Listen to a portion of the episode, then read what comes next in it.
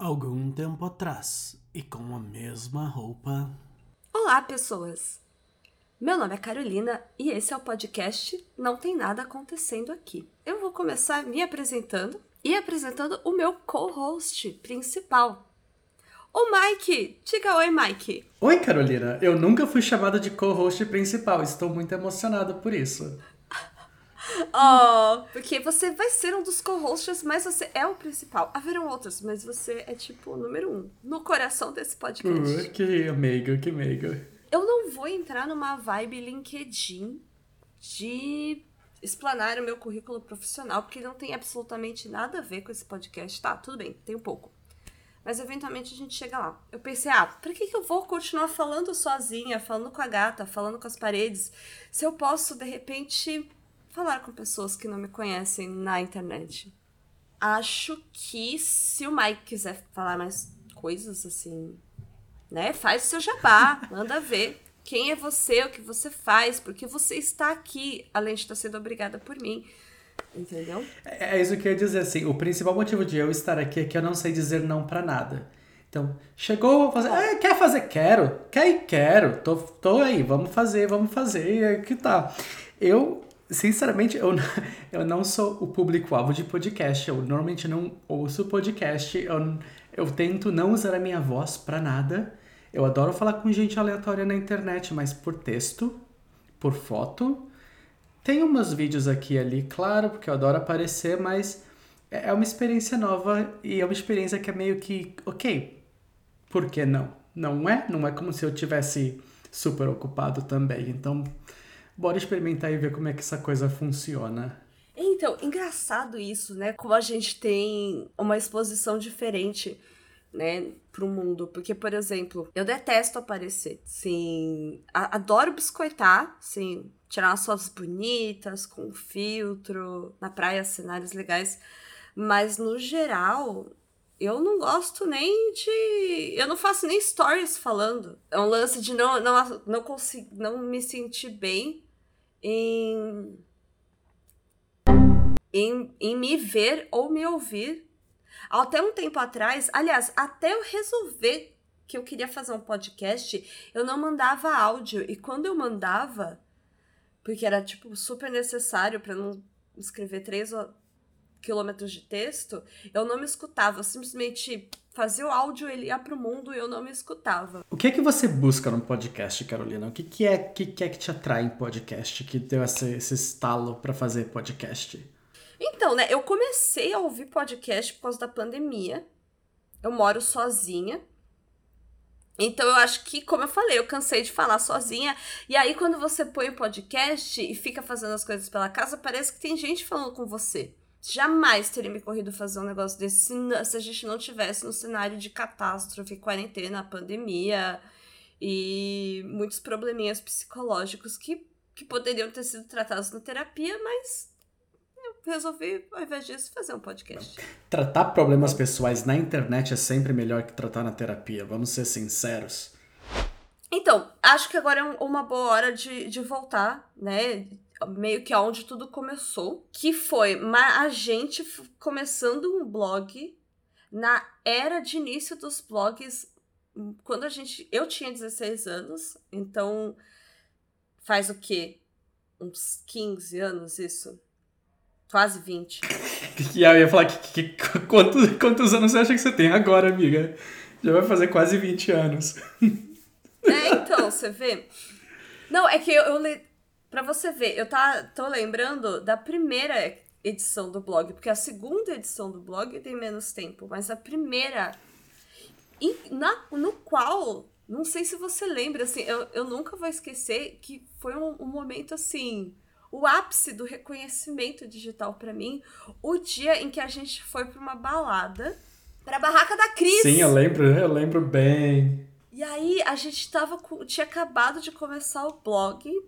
E nossa, eu mandava uns textões naquele blog, na, na primeira edição do Cara, eu não vou nem falar o nome, porque eu não quero que as pessoas vão atrás, porque vai que ainda existe algum resquício dele na internet. Mas é tinha muito essa vibe de escrever, e aí e eu ainda não tinha todos os, os traumas e noias né, do, do filtro que a, que a sociedade e o hate constroem ao longo da nossa vida de, de postar, de escrever e postar qualquer coisa que passa pela sua cabeça na internet.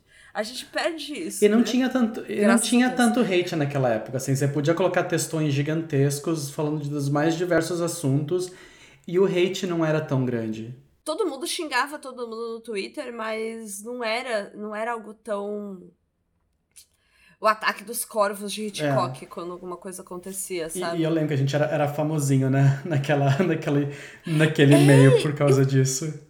Era divertido. É, então, eu, eu, eu nunca vou esquecer, eu tinha 16 anos, acho que eu tinha feito um texto sobre. Ah, é primeira vez que eu beijei uma mina. E aí eu cheguei. E, e aí a gente chegou e alguém falou assim: Nossa, li, a gente leu o seu blog. Que legal não sei o que, eu jura. Pois é, pois é, né? Fico imaginando se a gente tivesse continuado, pelo menos se eu tivesse continuado dando mais vazão à minha criatividade. Se não tinha virado alguma coisa.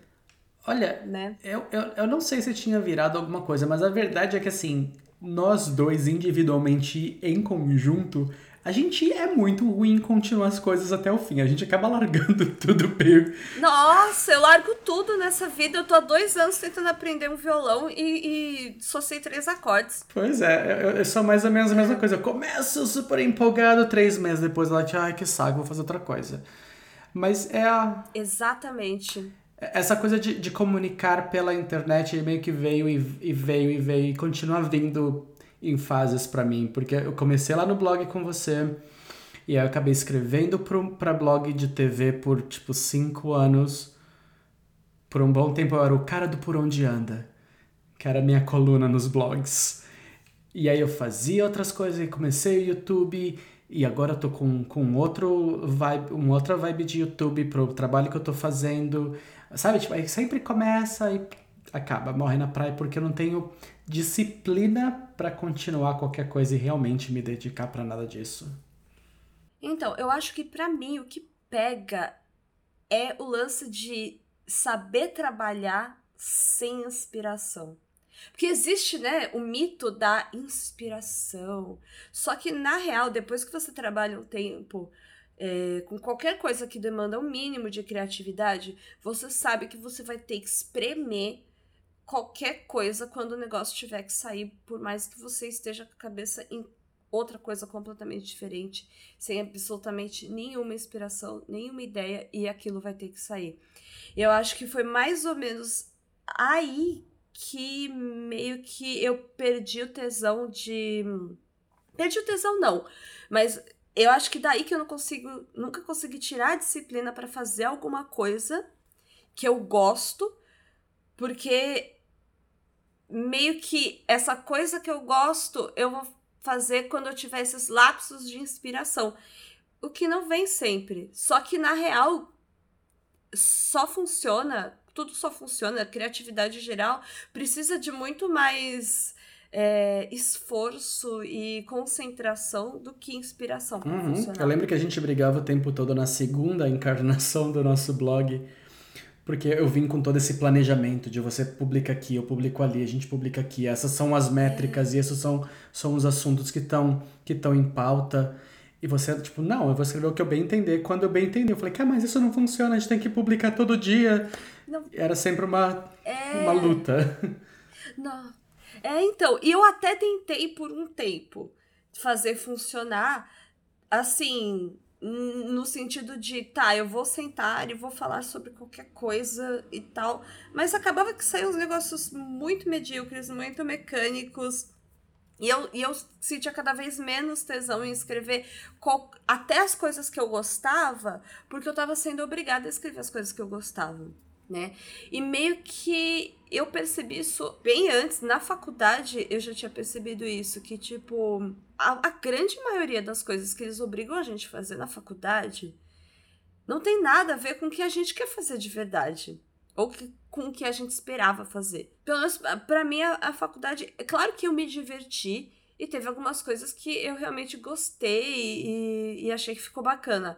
Mas no geral, era tudo bem assim, era tudo tipo, ai, eu vou espremer qualquer coisa que funcione, porque eu preciso, sei lá, passar nessa matéria, tirar nota, etc. Mas isso é bem parecido com a vida real também, porque como você, eu também fui fazer faculdade de, digamos, artes, e né, fui fazer cinema.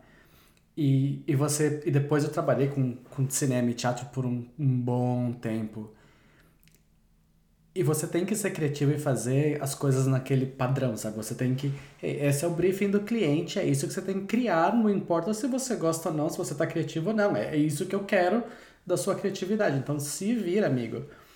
E, e acho que quando a gente faz um blog, ou um podcast, ou um vlog, ou whatever, a gente meio que tenta encaixar os dois, sabe? Fazer o que você acha que vai dar certo mas ao mesmo tempo fazer alguma coisa que te nutre como artista, porque ainda, ainda assim eu me considero artista, mas é, é sempre uma luta, assim. Hoje em dia eu, eu faço uh, mídias e social media para uma escola e eu, eu tenho, tipo, a minha, meu calendário de publicação, sabe? Isso é que eu publico na segunda, isso é que eu publico na terça, e aí tem essa coisa de espremer a criatividade para produzir aquele conteúdo, mas ao mesmo tempo eu tento aqui e ali dar visão pro meu lado artístico e deixar a criatividade rolar um pouquinho. É, então, não digo que tudo que eu fiz na faculdade ou no trabalho foi foi assim, foi tipo, ai, que saco, odiei. Não, pelo contrário, muitas vezes, todas as vezes em que eu tive a oportunidade de de mandar na parte criativa da coisa, eu gostei demais, era a parte que mais me animava. Mas é engraçado que eu nunca deslanchei nessa, nessa área, assim. É, eu sempre. Eu acabei indo mais para a parte de atendimento, que é justamente o que sempre fluiu fácil para mim. E as, os momentos em que eu pude exercer a criatividade, eu aproveitei que era justamente, ai, nossa, estou fazendo o que eu originalmente tinha entrado para fazer, queria fazer quando eu entrei para fazer publicidade. Uhum. E hoje em dia, a verdade é que eu trabalhei muito pouco com publicidade.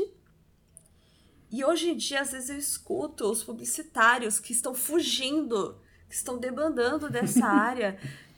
E, e, eles falam, não, porque eu tive muitas crises de burnout e depois de, de muito antidepressivo, terapia, né?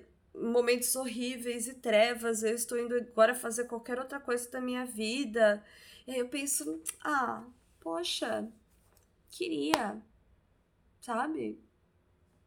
Mentira, não, mas eu nunca passei por essa, essa demanda, essa exigência, esse, esse sofrimento trabalhando a, tanto com, com, com a pressão da, da criação e da publicidade a ponto de, de, de surtar e, e ficar doente por causa disso. Pelo contrário, os poucos momentos em que eu tive a oportunidade de exercer essa parte eu tive muito prazer, foi muito divertido. É, eu, eu acho que eu moro numa fazendinha no meio do nada hoje em dia por causa disso, sabe? Por causa dessa pressão do, do mercado de trabalho de artes que é, que é inumano, assim, que é irreal.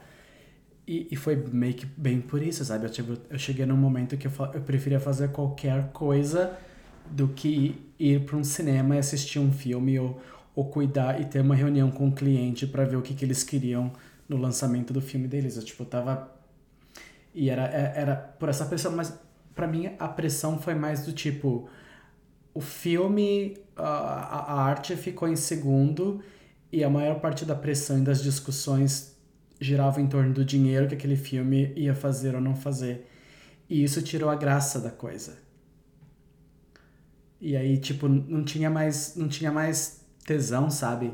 E eu lembro que, assim, quando eu estava no meu segundo ano que eu tinha saído da área e tinha mudado de país, eu vivia recebendo a mensagem: Ah, mas você não sente saudade de voltar a trabalhar com cinema? Você não.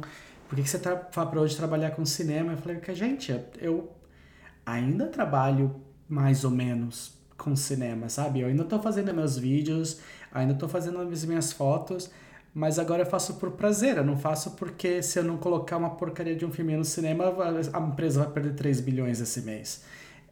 Essa preocupação de, de focar na, no que você quer fazer e na tua arte, em vez do dinheiro, dá uma sensação muito melhor, assim, pra, de, de satisfação que funciona bem. Nossa, exatamente. E assim, eu escuto tanta gente falando sobre isso.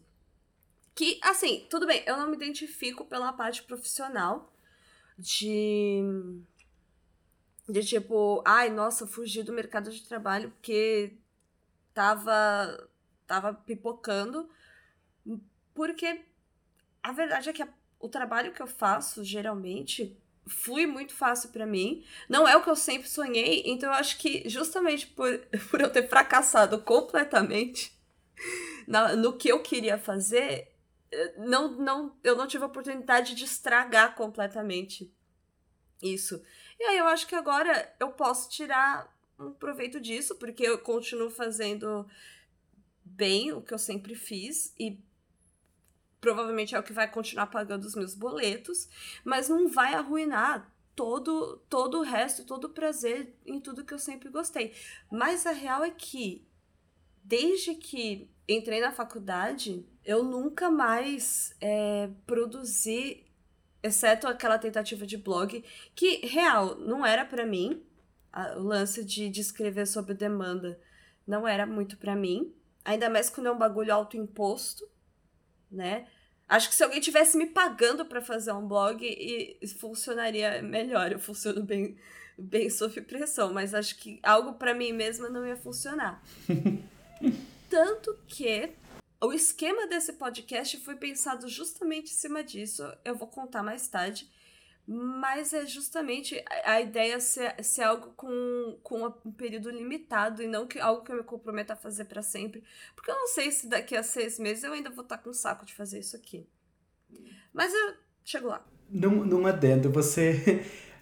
Eu sempre quis ganhar dinheiro com aquele blog, por isso que eu, eu tava tão ligado nas, nas, nas trends. E você lembra qual foi o nosso maior sucesso naquela segunda versão do blog? Não faço ideia. Quando eu escrevi sobre a estreia da nova versão de Carrossel no SBT. Foram 15 mil acessos em um dia quando eu publiquei aquele texto. Você tá, assistiu o Carrossel? Claro que não. Mas pra que, que você, você não precisa assistir o Carrossel? Você, você assiste, você assiste os, os, os merchandise, os comerciais, bota umas fotos junto, escreve qualquer coisa sobre como você lembrava que o original era melhor, publica lá e 15 mil acessos. Depois você tá feliz. Nossa! Então, isso não quer funcionar pra mim. que, que era basicamente mais ou menos como eu também tava fazendo essa, esse, esse segundo essa versão número 2 do blog, que era do tipo, ai, deixa eu pensar em qualquer coisa, põe umas fotos, escreve a respeito, zero tesão e só tipo, ai, não, eu me comprometi com o Mike, vamos fazer, deixa eu tentar por um tempo. Putz, não, não ia dar certo. Agora, claro, faz o quê? Uns oito anos isso, eu tenho plena consciência de que, puta, eu já nem entraria numa de tentar fazer um negócio desses, porque eu sei que não ia dar certo. Tanto que é justamente o que eu não vou fazer com esse podcast ele é basicamente para eu ser feliz. Desculpa, pessoa que veio aqui tá ouvindo a gente. Eu quero te fazer feliz também. Mas é para eu ser feliz, tá? É, quando a gente tava conversando e a Carol veio com essa proposta do podcast, eu, eu mandei para ela o, o programa da Katia e da Trixie. Hum, e eu não sei se ela viu, eu nem perguntei se você viu ou não, mas eu falei, cara, a, a vibe é tipo, oi, esse aqui é o meu show, esse aqui eu falo sobre o que eu quiser porque é o meu show e não é o seu. Ela falou, é, é bem isso. Eu falei, beleza, então dá, dá pra embarcar nisso. Vou falar que você, o que a gente quiser porque é o que é, é o que tem. Eu gosto disso. Voltando ao lance de, de largar tudo e morar numa casinha no meio do mato. Não foi o que eu fiz, né? Mas é, para mim foi o equivalente, assim, mais próximo disso. Que foi. Eu morei em São Paulo durante 10 anos. 10 anos? 10 anos, ia fazer 10 anos em maio. Eu mudei seis meses antes, então foi tipo 9 anos e meio. Gente, eu morei em São Paulo por 10 anos então. Uh, não, porque você saiu em 2015, eu saí em novembro. Mas, mas eu, eu mudei para lá antes que você. É, eu sei. Quanto tempo antes? Sei lá.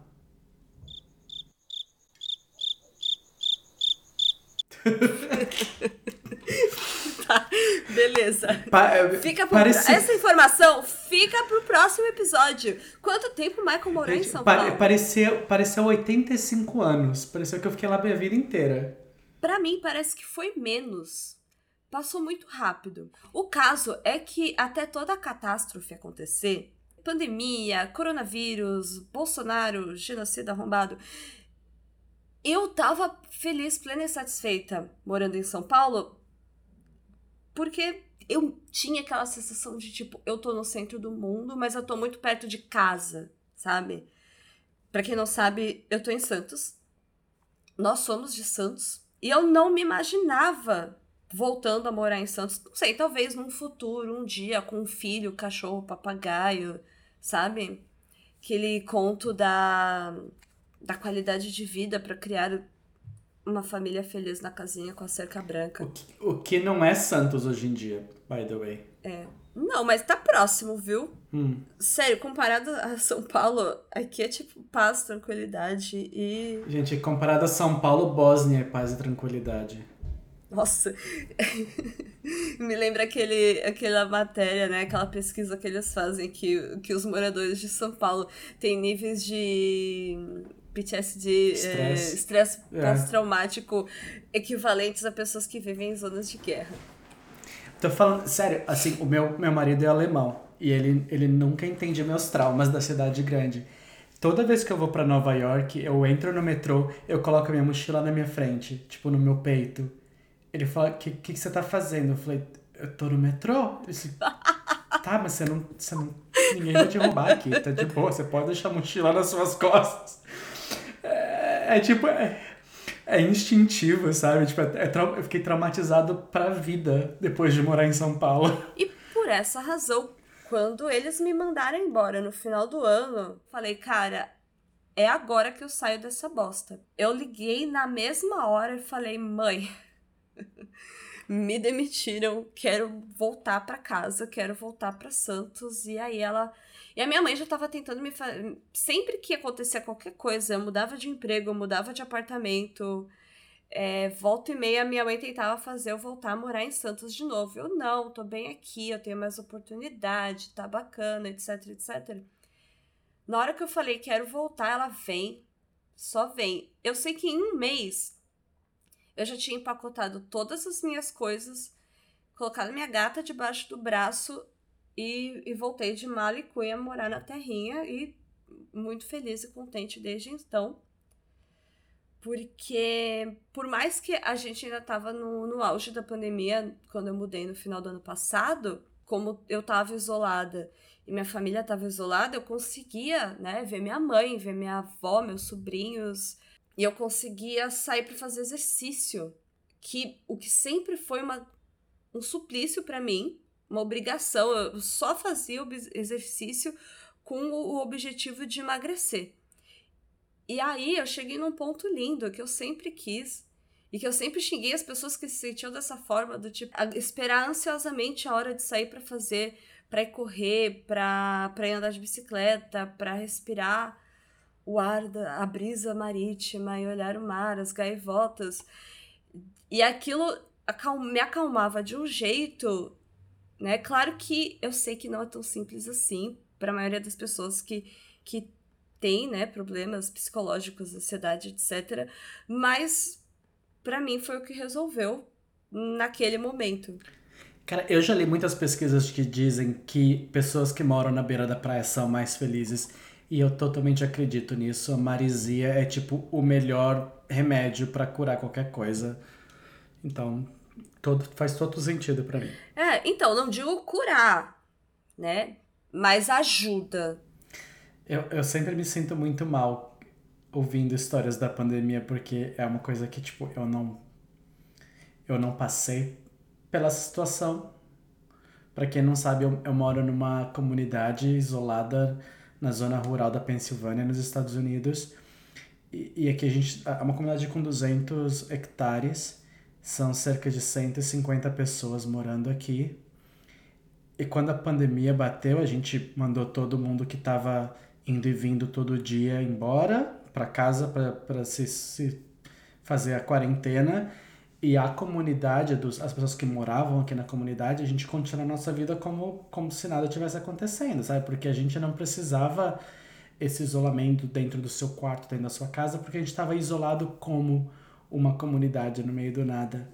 Então eu sempre me sinto muito mal escutando essas histórias, porque foi uma coisa que pessoalmente não me afetou tanto, sabe? Eu, eu, eu não podia ir pro cinema ou pra balada, mas a gente ainda fazia movie nights com a galera, sabe? A gente ainda fazia nossos, nossas dancinhas, nossos bailezinhos aqui com, com o pessoal da comunidade. Então é, é sempre bem, bem estranho ser um desses, desses raros casos de, de privilégio de que não teve que passar por essa, essa experiência que, que eu, sinceramente, com a minha depressão, eu não sei como que eu aguentaria isso.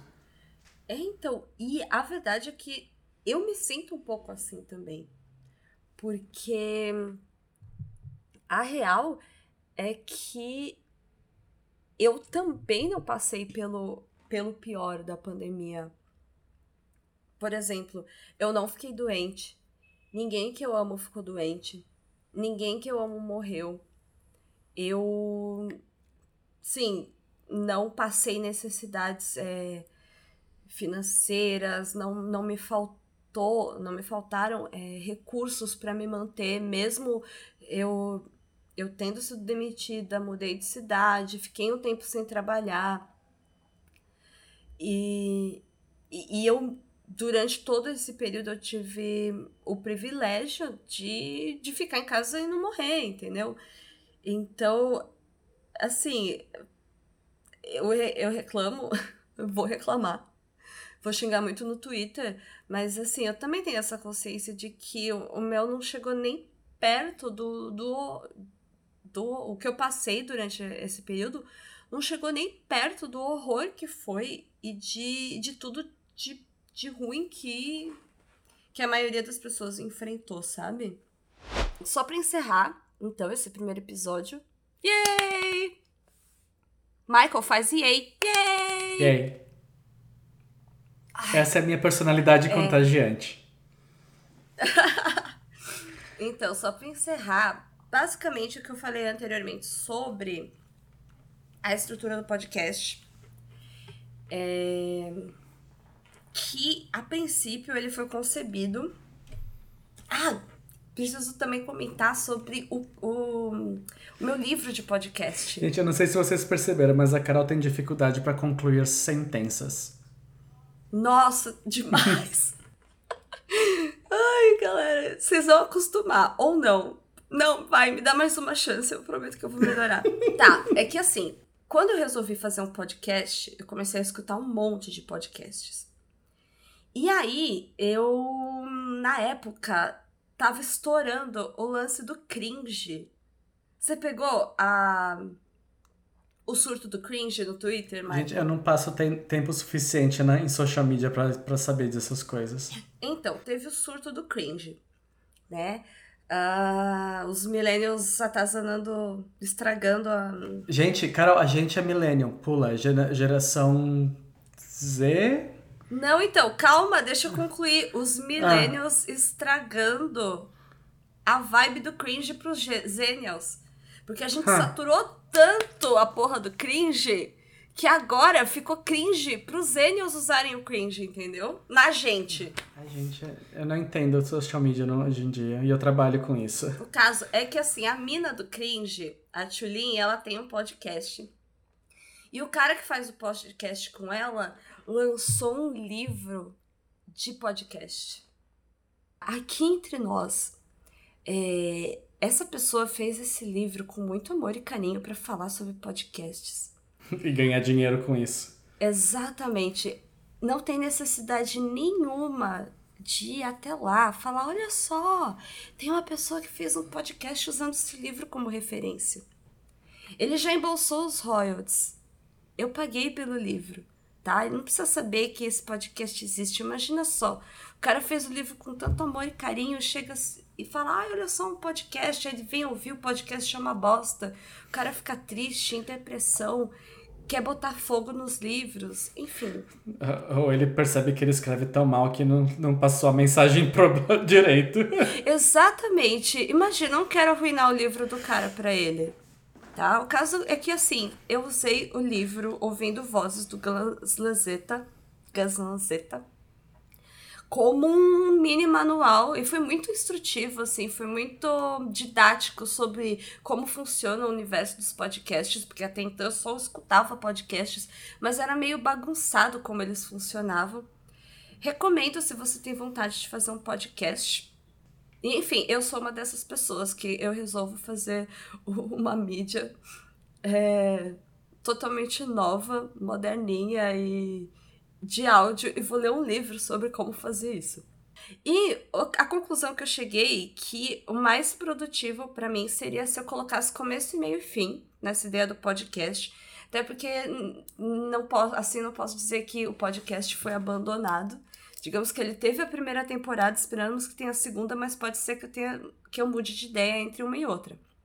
Então, vamos combinar que esse podcast, a princípio, tem, vai ter uma temporada com um episódio por semana durante três meses. Faz as contas, quantos episódios são? São 12, Michael. Ah, tá. Beleza, valeu. E isso, isso pode mudar ao meu bel prazer, tá? Mas, a princípio, é essa, esse é o planejamento.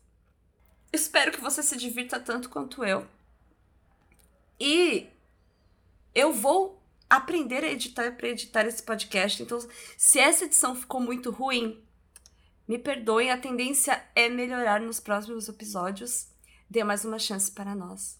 Uh, é. O, o mais interessante é que assim, eu fui pra faculdade, então eu sei fazer essas coisas todas, mas ver a Carol aprendendo a fazer para deixar esse podcast redondinho tá sendo divertido pra caramba. Então, Bora acompanhar e ver como isso se desenvolve. Isso a gente vai se matar antes de terminar os 12 episódios também, o que acontece às vezes. Quase sempre. Não, não, mas o truque, o truque é que eu vou ter outros convidados além de você. Então, se eu não aparecer, se eu não aparecer mais é porque a Carol me matou no caminho. Não, a real é que como vocês puderam observar, a minha vida é zero interessante. Por exemplo, eu moro na praia, eu tô sempre na área, mas eu não sou da tua laia, não. Tenho uma gata e tô tentando aprender a tocar violão há mais de dois anos. Essa é a minha vida. A vida do Michael é muito mais interessante que a minha. Então, é mais ou menos esse padrão que eu vou seguir. Eu vou trazer pessoas mais interessantes do que eu para tentar agregar conteúdo de qualidade nesse podcast. Ah. Então, entendeu? Entendeu? Se eu fosse basear um podcast inteiro na minha vida. Bem, não tem nada acontecendo aqui, não é? Exatamente, não tem nada acontecendo aqui. E, justamente, olha só, eu vou colocar o endereço de Twitter na descrição do podcast e do Instagram que eu fiz Assim, você pode compartilhar com pessoas, com animais, com árvores, né? Não precisa, mas se quiser pode, tá? Não se sinta totalmente uh, obrigado do tipo, nossa, esse podcast eu gostei, eu vou compartilhar com o mundo. Não precisa. Assim, pode ficar só entre a gente. Eu sou uma pessoa muito low profile. Eu não quero ficar famosa falando bobagem na internet. A gente, aliás, assim, a gente possivelmente vai ser cancelado já nesse primeiro episódio. Só só de tá, só de estar tá falando que que a gente saiu para andar de bicicleta durante a pandemia, quer dizer, eu saí. É, eu não ando de bicicleta nem em tempos normais, quem dirá em pandemia. É, então, grande chance de ser cancelada já no primeiro episódio. Mas se você decidir dar mais uma chance pra gente, coisas legais virão. Ou não. Bom, eu sou o Mike, a única coisa que eu prometo é que eu vou tentar aprender a usar o microfone direitinho pelas próximas vezes, porque eu gritei demais. A tendência é melhorar, galera. A tendência é melhorar. Você lembra quando a gente, você lembra quando a gente ia no Hopi Hari e eles apertavam o botão da montanha russa para largar o carrinho? Eles falavam tchau e tchau tchau. É tipo isso. Tchau e tchau, tchau. A gente se vê por aí. Ou se ouve. Ou não. Sei lá. Tchau. Beijo. público. Gente, por que que diabos eu fui lembrar do Hopi Hari agora? E se você está perdido na cronologia, não se preocupe. Este episódio foi gravado no final de 2021. Mas em breve voltaremos com a nossa programação normal. Tchau e tchau, tchau!